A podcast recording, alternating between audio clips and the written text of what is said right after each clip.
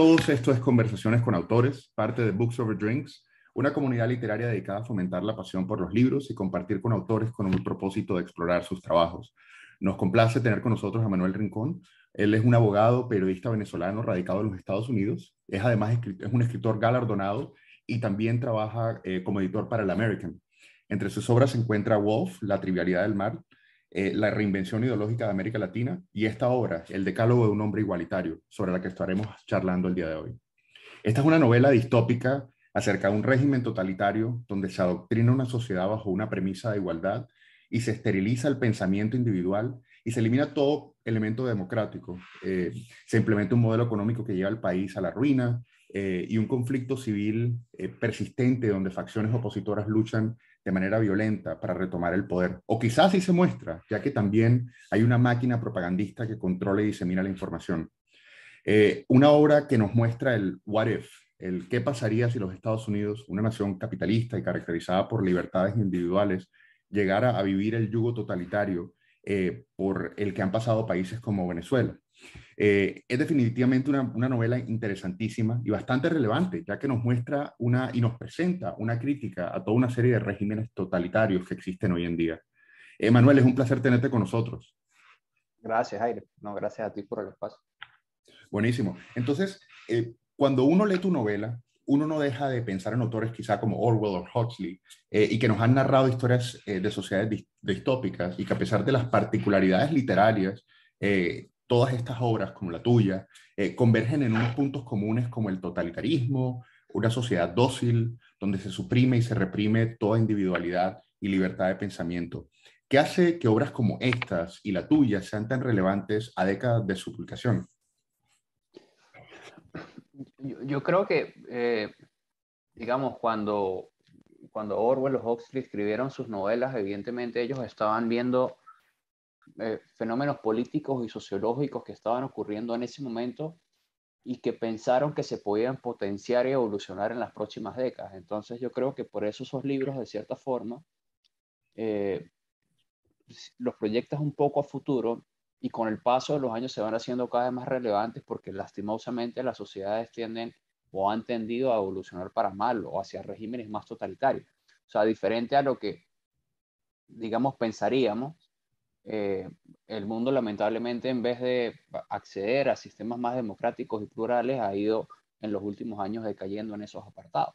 Entonces, eh, lo que yo estoy viendo en Estados Unidos desde hace eh, un par de años me parece sumamente preocupante. Y creo que, si bien evidentemente es una novela que todos ya podemos, digamos, disfrutar, discutir, leer o incluso argumentar en este momento, eh, yo creo que quizás con el paso de los años, esperaría que no fuera tan así, pero creo que con el paso de los años quizás vamos a ir viendo más ese espejo de ese decálogo del hombre igualitario que se narra en esa novela. Sí, sí, sí. Y, y, quizá antes de entrar, de ahondar un poco en los temas eh, que en últimas abordas en el libro, ¿por qué no comenzamos por contextualizar esto para, los, eh, para la audiencia? Háblanos un poco acerca de esa estructura social y política de ese Estados Unidos reimaginado en tu libro bajo un yugo totalitario. Y también sabes que me gustaría saber un poquito de la situación geopolítica en tu libro, donde nos hablas de regiones como Latinoamérica o China Unida Monumental. Entonces, ¿cómo es el, cómo es el día a día de un, de un hombre igualitario? Bueno, fíjate, eh, geopolíticamente eh, en esa novela China se ha vuelto eh, muy poderosa, casi que asfixiando al resto de Asia. Bueno, si hoy vemos lo que está pasando en la guerra entre Rusia y Ucrania, lo que podría pasar con China y Taiwán, vemos que evidentemente hay, hay una ansia expansionista por, por esos países totalitarios, que eso es algo, digamos, nosotros, si vemos la historia desde el macro de nuestros ojos y lo que nosotros hemos vivido en nuestros 20, 30, 40, 50 años de vida, quizás no podemos comprender esto a cabalidad, pero cuando tú miras la historia, eh, digamos, estos países totalitarios siempre han tenido esas ambiciones de expandir su territorio y de invadir otras naciones. Esto no es algo nuevo, esto no es algo que, sí, insisto, si lo miramos en nuestro tiempo, pareciera algo, algo nuevo, pero realmente no lo es. Entonces, eh, lamentablemente yo veo a los países cada vez más dóciles con China. Eh, China está imponiendo sus políticas a través de ciertas políticas económicas que le ha funcionado bastante bien y bueno, el COVID, hay un montón de cosas allí que, interfieren en ella.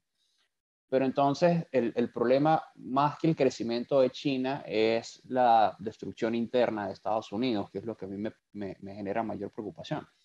¿Por qué? Porque Estados Unidos ha sido históricamente eh, eh, un país que con sus eh, defectos y virtudes en política exterior ha procurado o ha intentado, digamos, establecer regímenes democráticos en el mundo.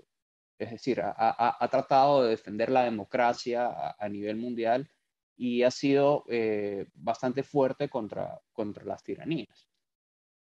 ¿Qué pasa? A China y a Rusia, que que podrían ser las otras potencias que tenemos actualmente, no les interesan los absolutos, los derechos humanos, ni el pluralismo, ni nada de este tipo de cosas. Ellos sencillamente quieren países que estén, eh, digamos, sumidos a sus mercedes, a sus mandatos, y ellos están dispuestos a financiar a todos los países sin importar las políticas internas que hayan allí adentro. Entonces, eh, lo, preocupante es que Estados Unidos eh, ha empezado a decaer. aquí hay toda una intromisión cultural, una guerra cultural que se libra en universidades, medios de comunicación, etcétera. Y que ahora hay eh, un montón de personas pidiendo precisamente esas sociedades igualitarias que han sido tan desastrosas para la humanidad. Eh, ¿Por, ¿por qué lo hacen? Bueno, eh, insisto, había una, una, una, intromisión muy grande en los centros educativos. Fíjate que actualmente en Estados Unidos incluso ya es un tema de discusión, o sea, es, es, es un tema de discusión que un gobernador como el gobernador de Florida esté promulgando una ley para que no le valen a, niños de 4 de 5 años sobre temas sexuales, lo cual, eh, digamos, me parece completamente absurdo. O sea, no es debatible si un niño debe o no debe escuchar cosas sobre sexualidad a tan temprana edad, o sea, es absurdo, pero ya es un tema que se está, que se está implementando en Estados Unidos.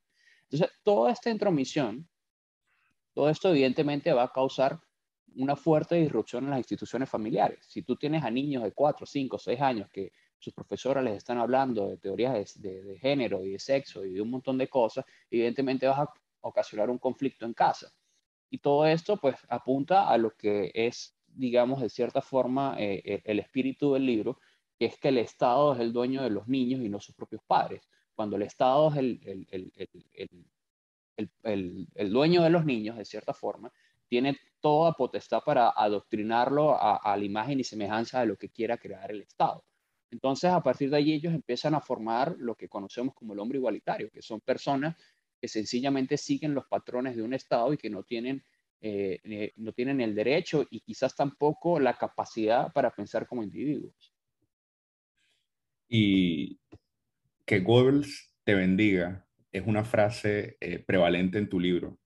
háblanos de ese modelo de totalitarismo teocrático en tu libro donde las ideologías de un líder que ya ha muerto no solo prevalecen, sino que también se amplifican a manos de otros. Eh, ¿Por qué las teocracias son tan prevalentes y efectivas en este tipo de regímenes totalitarios? Tienes, tienes el tema de, por lo menos en Corea del Norte, que podrías decir que, Kim Il-sung es considerado todavía el líder a décadas de su muerte. Entonces, ¿por qué crees que ese tipo de, de, teocracias o, de, totalitarismo teocrático, teocrático es tan eh, efectivo? Fíjate, eh, la, religión, eh, digamos, las sociedades en, los últimos, en, las últimas décadas han tendido a tratar de separar eh, la religión del Estado, lo cual a mí me parece acertado. Pero eh, creo que no, no, no, no, hemos tenido totalmente en cuenta la, digamos, la influencia que puede tener la religión sobre los órdenes sociales y sobre la propia política como tal. Entonces, hay, una diferenciación muy grande eh, actualmente entre, evidentemente, seguidores de doctrinas políticas y seguidores de doctrinas religiosas. Pero cuando tú logras conjugar esas dos cosas en, una sola, es decir, la política y la religión, cuando van de la mano, eh, para mí se convierte en un, en un régimen prácticamente indestructible. Si hay personas que consideran que esta política es adecuada, pero que además de ser una política adecuada, es algo eh, que, viene de un orden divino, o sea, que es algo eh, que, que, que, es un mandato religioso, entonces evidentemente tienes a personas totalmente y mucho más comprometidas con ese movimiento, que es lo que pasa con, con muchas facciones del islamismo radical. Ellos piensan que, que lo que ellos están eh, promoviendo no está mal porque es un mandato divino. Entonces, en las sociedades occidentales actualmente no, no, vacilamos mucho con ese tipo de, estados o movimientos políticos y religiosos, pero yo creo que eh, el, perfeccionamiento de estos regímenes totalitarios va, a ir por allí, a, tratar de demostrar o a tratar de vendernos la idea de que eh, lo que tú estás haciendo, es decir, tú puedes estar asesinando a alguien a sangre fría, pero eh, no está mal porque eso es lo que quiere el líder supremo. Y ahí automáticamente eh, anulas por completo cualquier pensamiento que puedas tener en contra o etcétera, todo lo demás. Entonces, si tenemos este tipo de sociedades en las que entonces vamos a, a, idolatrar a un ser supremo, como podría ser en este caso Goebbels, nosotros en Venezuela lo vivimos con Chávez, que Chávez prácticamente se convirtió en una deidad para, para los seguidores del chavismo en Venezuela. Entonces es mucho más difícil romper con ese mito narrativo e ideológico que tienen las personas. No, totalmente de acuerdo. Ah, hay un punto en tu libro, hablemos un poquito de la hipocresía de, ese tipo de regímenes. Eh, hay, hay, un punto en tu libro donde Dorian, que es nuestro personaje principal, recibe un salto de rango y es asignado una misión especial dentro de lo que llamas la gendarmería del pensamiento. Y dentro de esto se le dan nuevos privilegios. Eh, es ahí donde él se da cuenta de la dicotomía que hay sobre la igualdad en ese, en ese, en ese, en ese país. Y uno de los oficiales eh, le, dice, eh, le dice algo que es, todos somos iguales, pero hay diferentes grados de igualdad, de igualdad, perdón. Esto me puso a pensar en esa hipocresía en regímenes totalitarios donde la clase política habla de igualdad pero lo hace desde un podio. Entonces, eh, ¿cuál fue más o menos como la, qué querías llevar con este mensaje y, cómo querías, cómo querías o cómo, cómo tomaste a Dorian y su evolución en tratar de, de, de ver la, la, hipocresía en, este, en, en, su propio, en, su propio, en su propio país bajo este régimen? Fíjate, es que para gente que ha sido, como es el caso de Dorian, perdón, que Dorian creció em, adoctrinado completamente por el partido, que fue criado en las escuelas progresistas y que no tuvo la oportunidad de tener un pensamiento crítico forjado en su casa o, en sus propias lecturas o en su propio ambiente familiar, etc. Para esta persona es muy difícil de, descubrir o entender eh, la manipulación a la que han sido sometidas todas sus vidas. Entonces, si ellos solamente han visto durante toda la vida que comer tres granos de caraotas en la mañana y, no sé, un vaso de leche en la tarde es, lo adecuado y es lo que hace todo el partido, pues para ellos va a estar bien, porque eso es lo que han aprendido toda su vida. Pero eh, llega un momento en el que evidentemente si se rompe esa estructura y, y, tú recibes unos privilegios por encima del resto de la población, va a ocasionar un shock en ti, que, es todo esto que está pasando. Eh, tú no estás acostumbrado a la opulencia, tú no estás acostumbrado a comerte un pedazo de carne entero, porque eso no es algo eh, viable para toda la población. Entonces ahí evidentemente empiezas a, a, como a tener todos esos pensamientos que pudiesen llegar a escandalizarte siendo esa persona que ha sido adoctrinada toda tu vida. Lo que sucede es que, eh, digamos, pues evidentemente eh, yo tengo una experiencia muy grande como otros 30 millones de venezolanos en lo que se trata a tratar de igualar a las personas por la fuerza. eso te da una, un, un, doctorado en, en, igualitarismo. digamos, a, a, mí me parece absurdo que todavía existan personas, yo, yo entiendo que hay, hay, hay, una intromisión mediática y un adoctrinamiento muy grande, pero que existan personas que realmente crean que la igualdad es algo eh, positivo o algo que deberíamos buscar. Es decir, cuando tú hablas de igualdad, para tú tener una igualdad absoluta tienes que destruir absolutamente todas las libertades individuales de las personas, porque tú no puedes tener igualdad sin, eh, con libertades. Eso no existe. Entonces, eh, digamos, durante años han acusado este, este, este discurso, también tratando de hacer ver la desigualdad como si fuese la desigualdad algo malo. Mira, la desigualdad no es malo, lo que es malo es la pobreza. Es decir, no importa si tenemos eh, unas personas que son ultra ricas y tenemos otras personas que son solamente ricas y otras personas que son ricas nada más.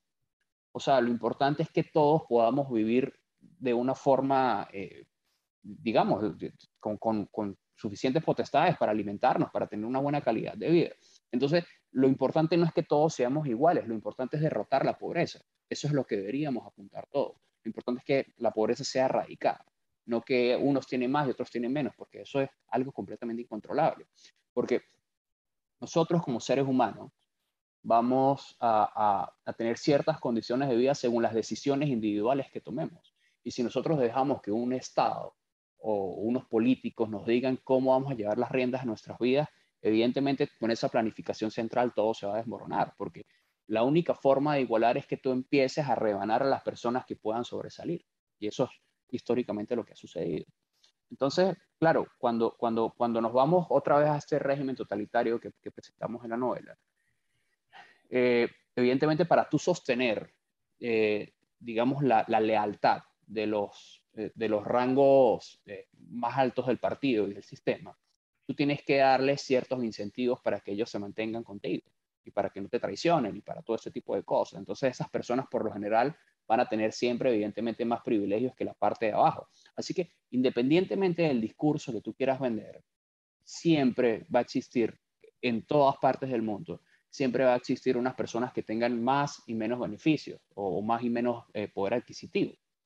El tema es que cuando tú quieres que el Estado regule eso, siempre va a ser siempre van a ser los, amigos del Estado y el Estado como tal los que van a tener, digamos, toda esa, serie de, privilegios. Y cuando tú lo dejas a que sea el mercado o, o sencillamente sistemas liberales o capitalistas o como lo quieras llamar, entonces todas las personas tienen la posibilidad de, llegar a ser, digamos, esas personas que tienen más capacidad adquisitiva. Pero tú crees que en últimas la, la, yo creo que la intromisión del Estado en ese tipo de, en fijar ese tipo de políticas, yo creo que tienen un extremo que es el del que estás hablando. El, ¿cómo, se, cómo, se, ¿Cómo se llega a un balance en, últimas? La evites una, de, una desregularización desmesurada que lo que lleve a, a, también al caos eh, económico, porque en últimas, una de las cosas que, una de las, de los, del, de, la, de las críticas contra el capitalismo es que eh, lleva la economía a unos ciclos en donde viene una, una época de,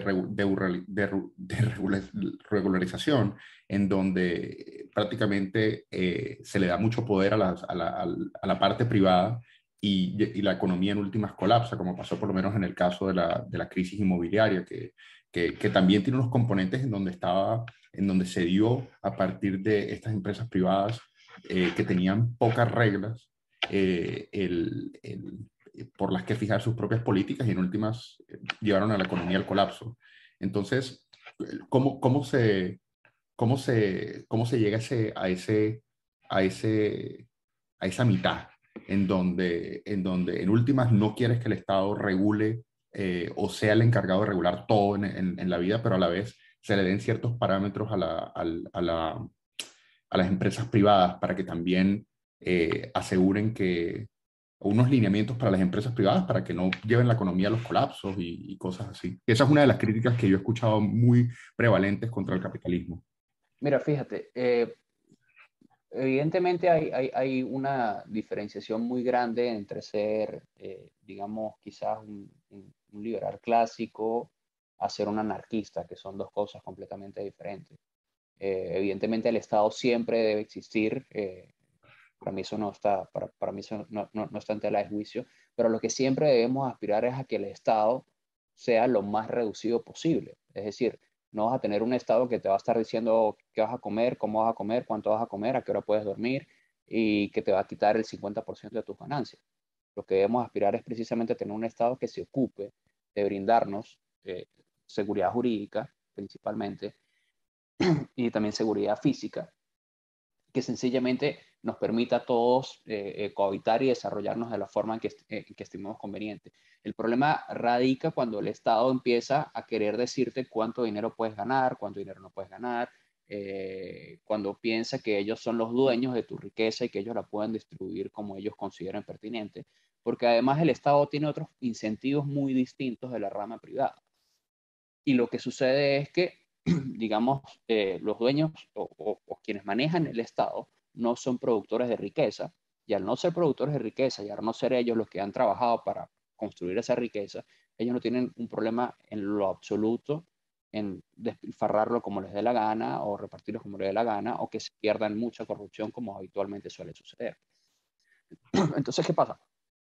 Hay, hay, hay, hay un problema muy grande eh, que es, es, también temas de incomprensión y entiendo que sea algo muy difícil de comprender para la mayoría de las personas. Pero la mayoría de problemas que se causan sobre el, sobre el capitalismo, el concepto de capitalismo que tienen las personas, son originados básicamente por el chronic capitalism, que, es cuando las empresas de cierta forma se alían con el Estado para establecer regulaciones que protejan a unas sobre las otras. Y eso es algo que, digamos, mucha gente le cuesta entender, entiendo que, entiendo sea un tema difícil de comprender para muchas personas.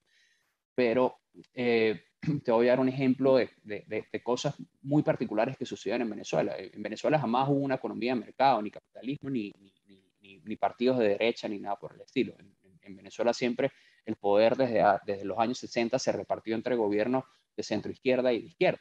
Pero siempre habían izquierdistas más radicales que acusaban de la derecha de las supuestas desigualdades que, que, que habían en Venezuela. ¿Qué, ¿Qué, ocurría en Venezuela? En Venezuela solamente se enriquecían las personas que estaban al lado del poder. Es decir, si yo era amigo de, de los políticos, entonces yo pedía regulaciones para proteger a mi empresa de, de, la competencia, tanto con personas que quisieran eh, iniciar en cierta empresa como con empresas extranjeras. Entonces, si yo era el amigo tal, eh, yo pedía una regulación sobre la cerámica. Entonces yo vendía la cerámica al precio que yo quería y podía tener la calidad más pésima de todas, pero era la única que había en el mercado, entonces por eso esa persona se enriquecía. Y eso era muy común en Venezuela y eso es muy común en muchas naciones del mundo. Entonces, la gente tiende a decir que eso es culpa del capitalismo y eso no es capitalismo como tal, porque el capitalismo sin libre mercado no es el concepto realmente eh, que, que, digamos, persigue como tal eh, esta, esta, este sistema económico. Entonces, entonces, entonces, a lo que te refieres es quizá quizá tratar de mitigar un poco el tema de los, que aquí se ve bastante, el tema de los, de los lobbies. El, y aquí, es fuerte, aquí sí, aquí es muy fuerte. Entonces quizá ese, ese, ese, ese es, el, ese es como el, el, punto medio que estás hablando, tratar de evitar que, la, que las compañías tengan, ejerzan mucho control político, pero a la vez eh, darles, eh, evitar que el, que el Estado sea, se engrandezca y sea... Te, te, voy a dar un ejemplo, un ejemplo eh, que, que, ocurre actualmente en Estados Unidos, como es por ejemplo con Amazon. ¿A quién favorecieron todas las regulaciones y todos los cierres que aplicó el gobierno por el COVID? A las empresas gigantescas como Amazon. Amazon se hizo, o sea, creo que triplicó sus ingresos con respecto a los años posteriores gracias a la pandemia. Gracias a la pandemia, no, gracias a las restricciones que aplicó el gobierno federal sobre la pandemia, porque las personas, digamos, se recondujeron hacia ese comercio porque evidentemente cerraron todo, cerraron a toda su competencia. Entonces, digamos, ese chronic capitalism es finalmente lo que termina aniquilando o lo que termina realmente sacudiendo las economías. Cuando, cuando, cuando tú tienes un sistema realmente libre de economía, cuando eso sucede, digamos, tú le estás dando, o, o, todas las personas tienen los mismos incentivos o las mismas oportunidades para progresar, crecer y realmente crear una competencia y realmente son, es, es, esa libre competencia el primer o digamos el, el, el más, eh, la fórmula más, más idónea para combatir los monopolios y no son las, las regulaciones gubernamentales. Porque fíjate, porque estas grandes empresas como Amazon, Microsoft, etcétera, están constantemente haciendo lobby o apoyando públicamente que se aumente la carga tributaria sobre las empresas porque ellos sencillamente no donan su dinero. No, ellos dicen, no, sí, las empresas tienen que pagar más, las empresas tienen que pagar las empresas. Claro, a ellos les conviene que las empresas paguen más, porque ellos son primero que nada un mercado que ya está constituido. Ellos pueden pagar 20, 30, 40%, igualmente van a usar miles de gaps financieros y tributarios para, para, para evadir de cierta forma la carga tributaria. Pero a quienes le va a incomodar o a quienes le va realmente a perjudicar ese lobby por aumentar la carga tributaria es las empresas pequeñas que van a querer competir contra ellos. Es decir, ellos tienen todo el dinero del mundo para pagar abogados, contadores, etcétera, para mitigar esa carga financiera. Las personas que están intentando crecer y que están intentando competir contra ellos no tienen ese pulmón económico. Y ahí es donde ellos aprovechan para ahogarlo. Entonces, insisto, las regulaciones gubernamentales son las que finalmente terminan ocasionando por general este tipo de problemas que después entonces son atribuidos al capitalismo. Hablemos un poquito del tema de, de, los paralelos que se pueden trazar entre tu libro y lo que está pasando hoy en día. estabas hablando de China, por, por ejemplo. El, en China también se ve el caso de la, del, la campaña casi que genocida contra los, contra los eh, Uyghurs musulmanes, donde se busca desaparecerlos o casi que asimilarlos bajo, bajo la doctrina china. Eh, todos esos elementos distópicos, como economías colapsadas, como la de Venezuela, eh, de los que hablas en tu libro, son ecos de varias que están pasando en el mundo. Entonces, ¿qué tan lejos, quitando todas las figuras literarias que usas en tu libro, qué tan lejos estamos de regímenes como de un régimen totalitario como el, como el del que hablas? Tú dices acá en Estados Unidos. Sí. Mira, no. A ver, cuando tú escribes una distopía, tienes unos, de cierta forma, como sentimientos y pensamientos encontrados, porque estás escribiendo algo que consideras que podría suceder, pero que tú esperas que no suceda, porque realmente sería eh, bastante aterrador. Eh, no sé qué tan cerca o qué tan lejos estemos de que algo así pueda ocurrir. Eh, la, sociedad americana tiene, tiene un valor agregado que no lo tiene, creo que casi ninguna sociedad en, cualquier otra parte del mundo. Y es que hay una gran parte de la sociedad americana que puede quizás no ser muy culta, eh, eh, muy inteligente, muy educada, pero que comprenden muy bien lo fundamental que es proteger las libertades individuales de las personas. Eso es algo que no es muy común en el resto de países europeos y América Latina. Entonces, hay, hay, hay, hay una fuerte eh, resistencia eh, moral de parte de la sociedad americana, por lo que no sé qué tanto se pueda continuar acentuando esto. Pero también es claro que hoy vemos o, escuchamos y, estamos en, torno de muchísimas cosas que hace 20 años hubiesen sido impensadas en la sociedad americana. Eh, fíjate, hace, bueno, hace 70 años teníamos senadores que literal estaban básicamente haciendo cruzadas contra comunistas. Tú casi que hablar de comunismo era prácticamente prohibido en Estados Unidos. Hace 20 años, 30 años, no tenías a senadores o candidatos presidenciales hablando abiertamente de socialismo. Hoy los tienes. Hace cinco días, Bernie Sanders dijo que a las empresas que estaban em, facturando más que prepandemia, había que aplicarles un impuesto del 95% de sus ganancias. O sea, eso es literal, o sea, e, e, eso es expropiar la empresa. O sea, quitarle el 95% de las ganancias es expropiar la empresa. Y ese es un miembro del Senado de los Estados Unidos. Entonces, a ver, si bien lo de, la, la propuesta de Bernie Sanders actualmente, en este momento, no es viable, o sea, en este momento evidentemente no va a ser respaldada el problema es que no sabemos qué va a pasar en 5, en 10, 15 o 20 años. Porque claro, ¿qué pasa? Cuando tú tienes ya propuestas como las de Sanders sobre la mesa y dentro del Senado de Estados Unidos, entonces lo que llamamos la ventana de Overton empieza a romperse y empieza a dirigirse hacia otra tendencia. Si hace, eh, ¿qué te digo yo? Si hace 10 años estábamos discutiendo si, te, te voy a sacar un ejemplo eh, eh, random, si teníamos que quizás tener una, una tributación del, del, 10 al 15 o al 18% en las empresas. Y si entonces Biden lo quiere llevar al 30%, y sale Bernie Sanders y te dice que lo quiere llevar al 95%. Entonces nuestra discusión no va a ser si tenemos que mantener o bajar esos impuestos que quiere Biden al 28%, al 30%, hacia el 20 o al 15, sino cuál es el término medio entre el 30% de Biden y el 95% de Sanders.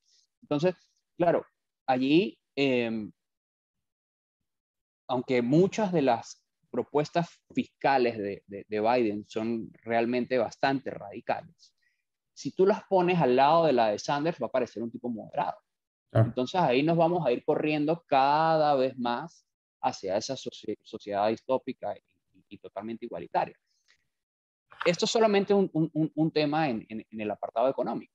Pero además de eso, si vemos, digamos, toda la intromisión que hay en las aulas americanas, de todas estas eh, corrientes progresistas que además involucran un, un, odio entre los miembros de la sociedad con temas sobre el racismo, el género, etcétera, y todo lo demás que te quieren vender. Porque realmente, bueno, yo, yo, yo, sí, yo no he vivido solamente acá en Miami, yo viví también en Nueva York, también en Kentucky, he estado muchos meses porque mi hermana vive allá. Y realmente todas esas luchas racistas que nos quieren vender en los principales medios de comunicación no son como tal.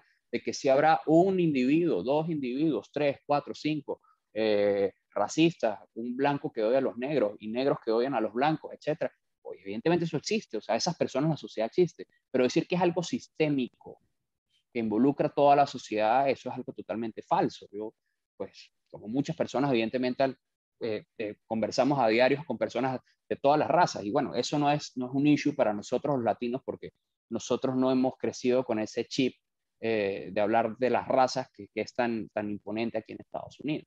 Pero hay, hay un montón de cosas, apartando el tema económico, que son un, montón de luchas culturales y que, que, también se están desarrollando en Estados Unidos que me hacen temer que quizás todo esto puede ser posible. Fíjate que no, no, no hemos hablado también del tema de, la, de las avispas patrulleras, que creo que es algo fundamental en el libro. Y eso también de cierta forma eh, lo, estamos viendo. Hoy, hoy todos lo sabemos, pero nos hacemos los locos que nuestros teléfonos nos espían. Es decir, tú dices hoy, eh, pásame agua y te sale publicidad de agua inmediata en el teléfono. O sea, eso es algo que todos sabemos, pero lo, lo, lo, omitimos. Pero ¿qué pasa cuando el Estado ya empiece a recibir toda esa información? Si no es que ya la está recibiendo. Entonces, ahí hay muchos temas que realmente eh, me hacen temer que, que, que podrían ocurrir ciertas cosas indeseadas.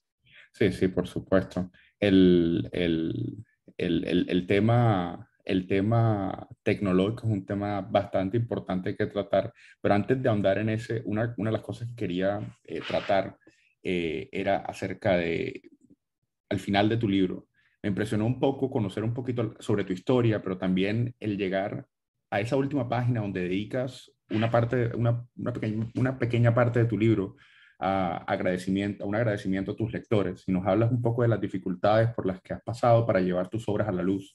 ¿Nos puedes hablar un poquito de eso? Y quisiera hacer, eh, trazar la, la, línea para comenzar a hablar un poquito acerca de, de, tu perspectiva sobre una sociedad woke en la que nos estamos, en la que nos estamos tornando el en, este momento.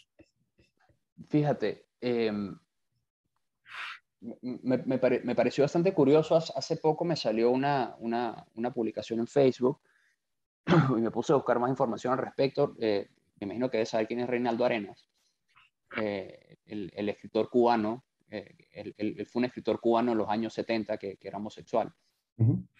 Y Reinaldo escribió algo así como que mientras que él estuvo preso en Cuba, las editoriales europeas se peleaban por publicar sus libros y luego de que él fue liberado y fue a Estados Unidos y empezó a hablar mal en contra del régimen de Castro, eh, prácticamente lo invisibilizaron. Y ya le era mucho más difícil. En, Estados Unidos decía que había profesores izquierdistas que trataban de, que, digamos, de censurar sus libros en las clases y todo este tipo de cosas. Hay, hay cosas que, que eh, las personas eh, desconocen de cómo se mueve el mundo cultural, el mundo de los medios de comunicación, el mundo del cine, etcétera, porque evidentemente no están dentro de ese mundo y no tienen tampoco por qué saberlo, o sea, no es algo que sea fácil de comprender.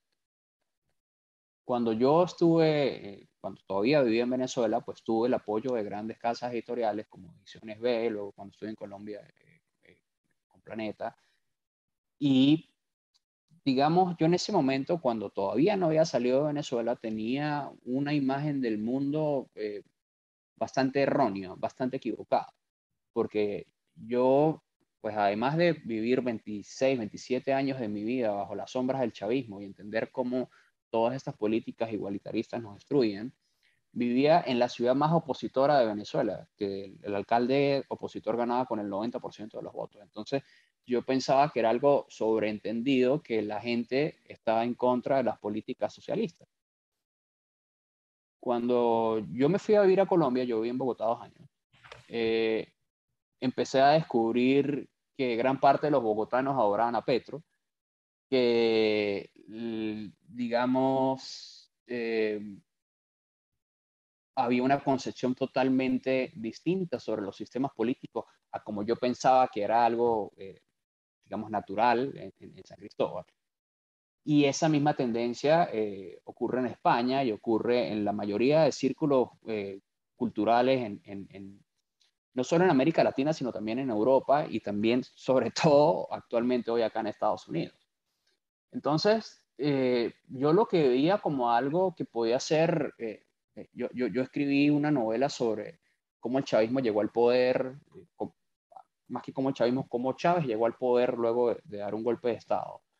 Y escribí toda esa historia totalmente con, datos sumamente relevantes de cómo Venezuela se fue destruyendo con todas estas políticas.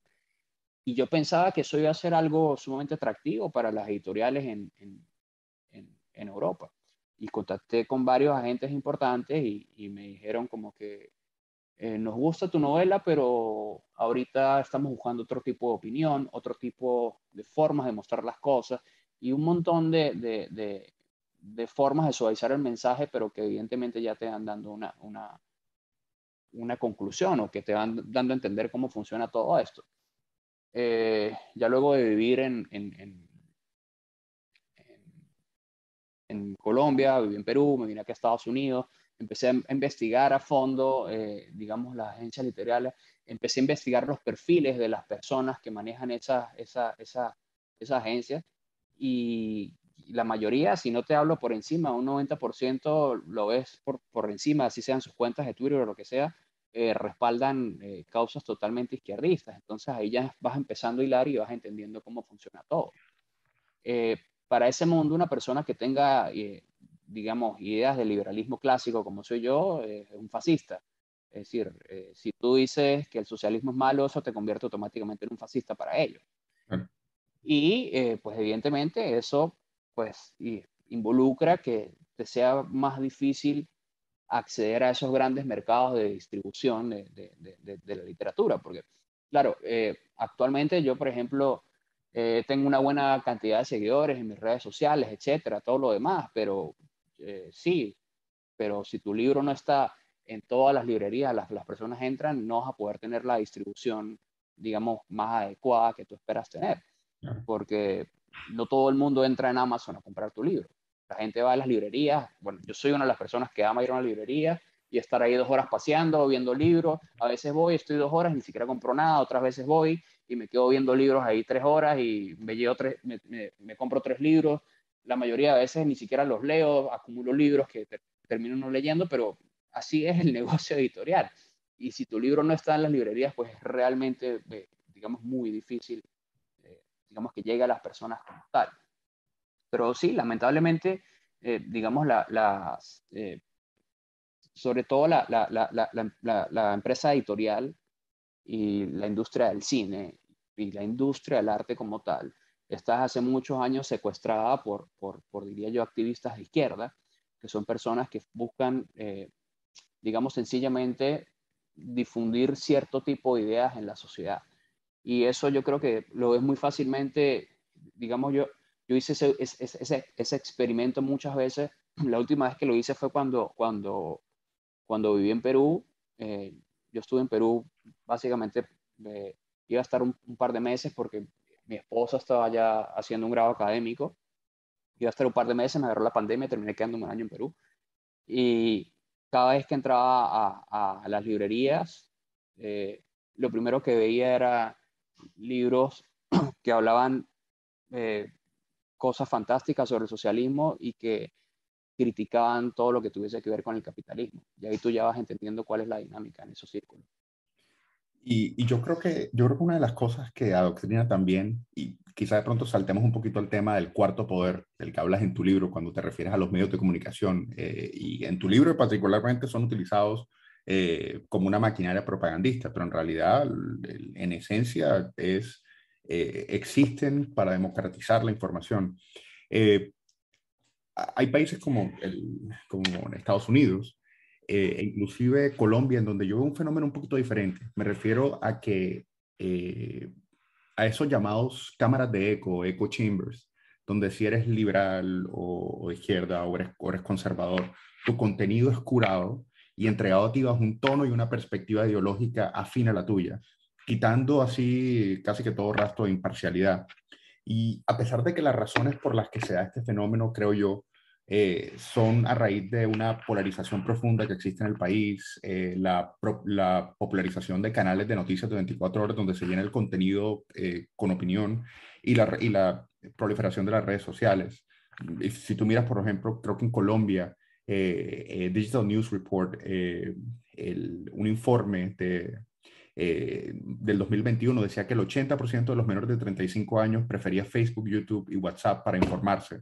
Entonces, ¿Cómo volvemos, cómo podemos volver a la, imparcial, a la imparcialidad eh, con estas condiciones?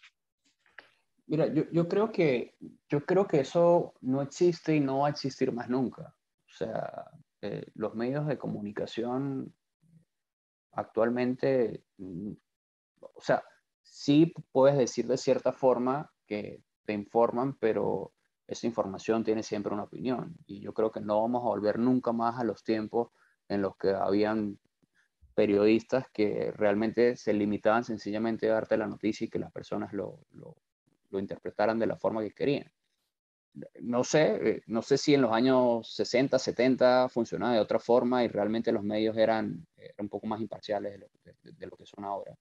Pero eso en este momento no existe y no va a existir porque fíjate, en este momento yo, fácilmente pudiese ser en los años 70, 80 eh, un redactor de algún diario y pudiera tener mis opiniones personales, pero yo podía ser totalmente eh, imparcial a la hora de escribir sobre determinado tema en el diario, porque sabía que evidentemente ese no era mi sitio para dar mis opiniones.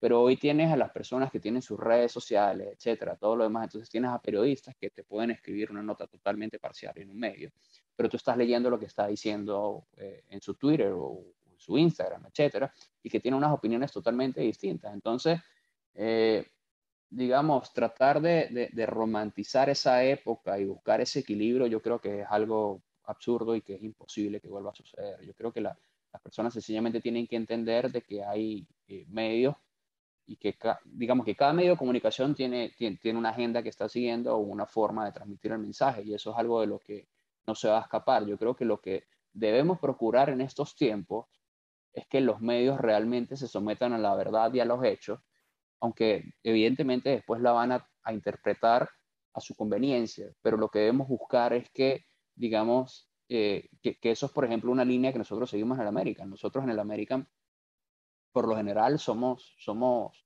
hay, hay, hay tanto conservadores como personas libertarias eh, eh, que creemos que el Estado debe, eh, debe, entrometerse lo menos posible en, en, la vida de los individuos, y eso es algo que todos tenemos bastante claro, pero nosotros jamás nos apartamos de los hechos para tratar de dar nuestra opinión.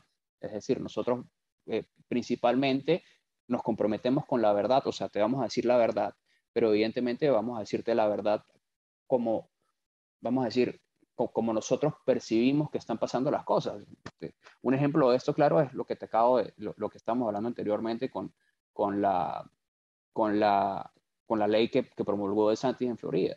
Eh, los medios eh, de izquierda en Estados Unidos están diciendo o, la bautizaron como el Don't Say Gay Bill, lo cual es totalmente falso. O sea, en, no hay un solo apartado en toda esa ley que diga Don't Say Gay. Eso es totalmente absurdo. Pero allí entonces ellos dejan de tener realmente, o sea, ellos pueden emitir las críticas que ellos quieran si ellos consideran por A o por B o C, Y, lo que sea, de que ellos no están de acuerdo por cualquier razón, pero ellos están literalmente mintiéndote para que tú pienses una cosa que no tiene nada que ver realmente con la ley. Y eso es realmente lo que nosotros sí deberíamos penalizar.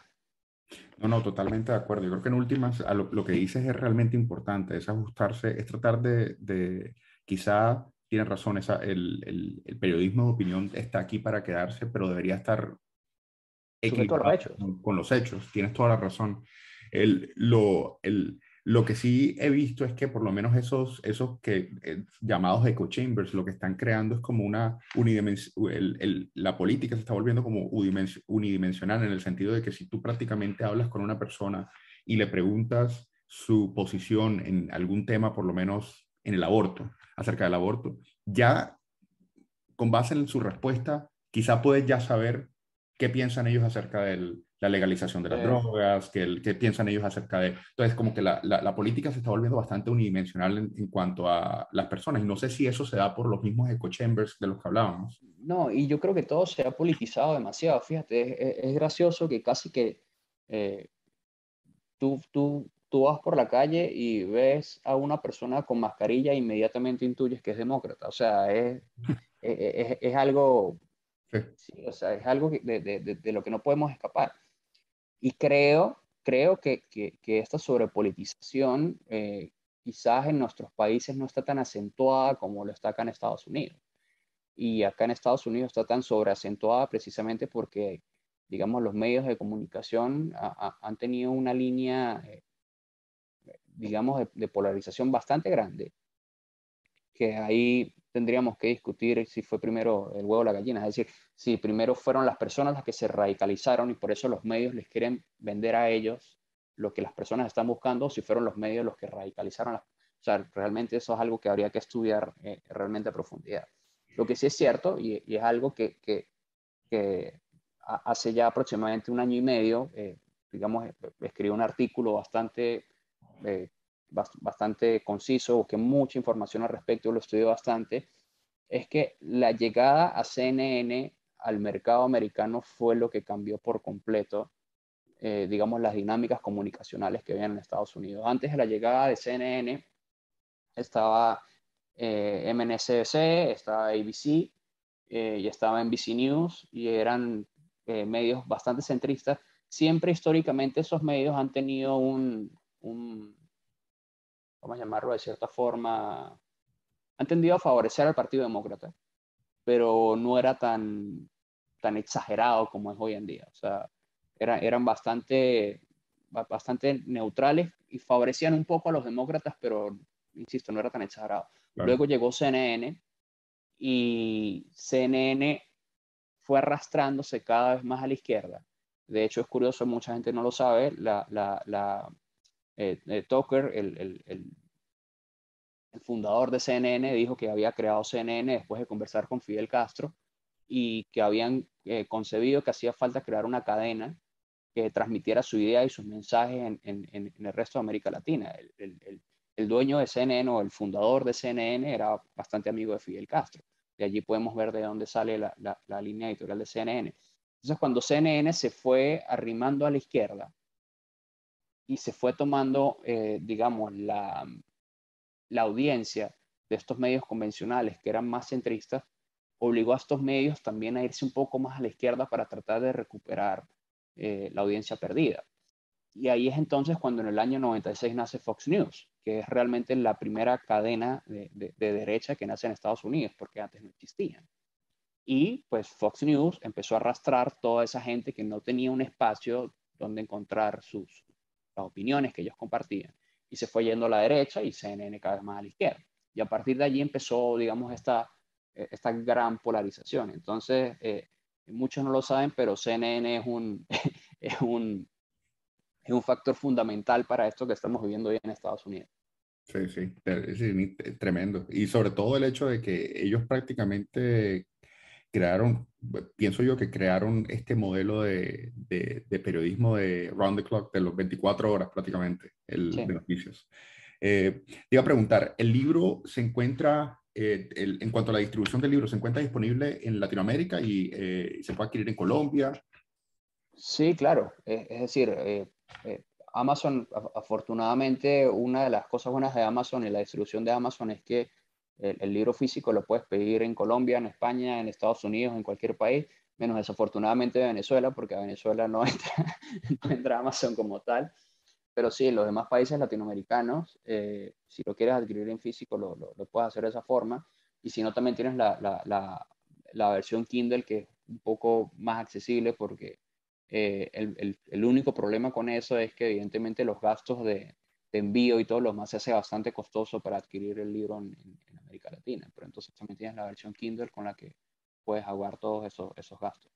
Y en otras entrevistas he visto que tienes, eh, tienes un pipeline de otras obras que todavía no has publicado, que están inéditas. El, ¿Qué viene ahora después del decálogo? Mira, no sé porque eh, sí tengo, tengo ahorita estoy escribiendo un, ensayo sobre todas estas relaciones entre, el hombre y el Estado, pero no tratando de hacerlo sobre un punto de vista más, no, no, no, sobre, no sobre los tiempos que estamos viviendo ahora, sino sobre lo que históricamente ha sido esa relación entre unos hombres con esa intención de ser dioses que quieren guiar la vida del resto de seres humanos. Entonces, pues, es una obra más abocada como a, como esa relación casi filosófica entre los seres humanos. Y tengo también otra novela distópica que escribí hace varios años, que siempre la quise publicar. De hecho, eh, eh, estuve a punto de publicarla en Colombia, eh, pero finalmente por razones que todavía desconozco, luego de firmar el contrato me cancelaron la publicación de la obra. En ese momento estaba adquiriendo Random House a Ediciones B en, Colombia y en ese interín cancelaron la publicación de esa obra. Em, pero, eh, insisto, eh, no depende enteramente de mí porque, pues, eh, estoy tratando de ver cómo consigo una, una, una, una, publicación, una distribución mucho más amplia para mis libros. Y pues eso involucra hablar con agentes, hablar con ciertos círculos editoriales para tratar de conseguir eso. Entonces, em, digamos, con el, con el decálogo del hombre igualitario, eh, ya, tenía un par de años sin publicar novelas. Esa fue, fue, la novela que escribí más recientemente y sentí que, que era necesario, digamos, eh, sacarla al mercado, sobre todo en estos tiempos que estamos viviendo. Sentía que había una conversación que dar con respecto a ello.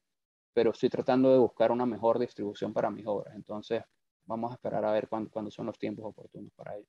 No, las esperamos. Es una de las cosas fascinantes de este libro, que es que hay ecos en, cosas que están ocurriendo en distintas partes, del mundo.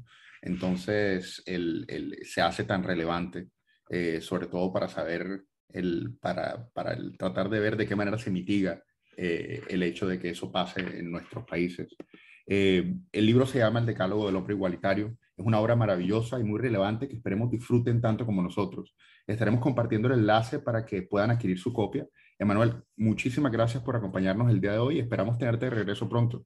Gracias, Jairo. No, gracias a ti por el tiempo, ¿verdad?